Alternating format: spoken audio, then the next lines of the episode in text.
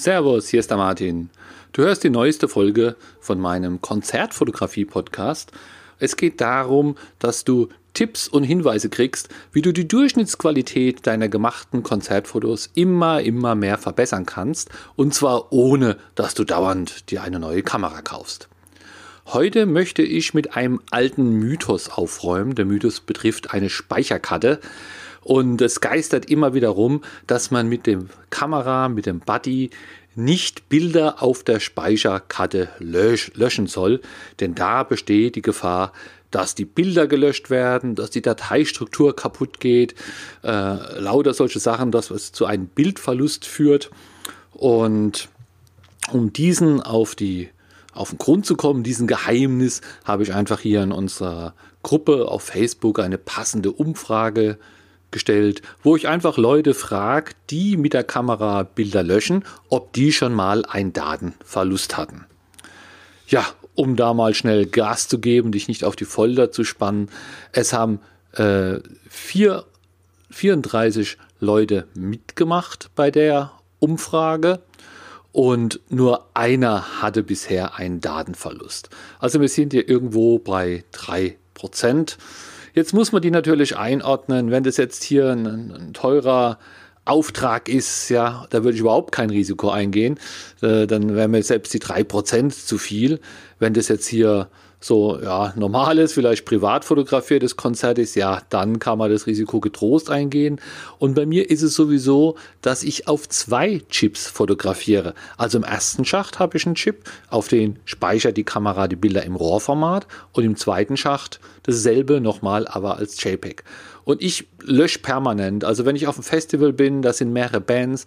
Nach jeder Band stelle ich mich mal kurz hin und lösche da auch die Bilder, die ich nicht brauche, der letzten Band.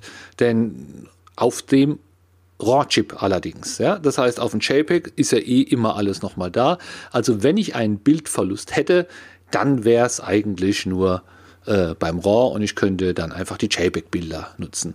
Ja, warum, warum mache ich es überhaupt? Warum lösche ich die Bilder? Warum gehe ich das Risiko ein, wenn ich es ja sowieso nochmal habe? Äh, ja, ganz einfach. Es geht hier einfach um die Geschwindigkeit der Nachbearbeitung. Wenn du auf dem Festival 10 Bands oder 5 Bands fotografierst und tust bei jeder nur ja, 25%, 30% löschen, dann kommst du abends ins Büro. Der, der Chip, der ist äh, ein Drittel der Zeit schneller ausgelesen. Du hast viel weniger Bilder zum Durchgucken und zum, zum Löschen. Du hast hier einfach einen Zeitvorteil. Es lohnt sich also, bevor du im Graben stehst oder irgendwo auf dem Festival, hast gerade gar nichts zu tun, lösch ein paar alte Bilder runter und wie gesagt, das Risiko ist 3%.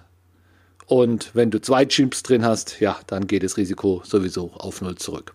Wenn du Lust hast, dann mach doch bei der Umfrage noch mit, ob du da Erfahrungen hast, ob du löscht, mit oder ohne Problem, kannst du entsprechend anklicken und dann bin ich mal gespannt, ob sich im Zeitverlauf vielleicht noch dieses Ergebnis ändert. Aber ich glaube, man kann jetzt schon sagen, dieser Mythos ist wirklich nur ein Mythos. Ich hoffe, diese Episode von meinem Podcast hat dir gut gefallen. Während beim Podcast immer alles theoretisch ist, gibt es aber auch eine Möglichkeit für dich praktisch zu üben.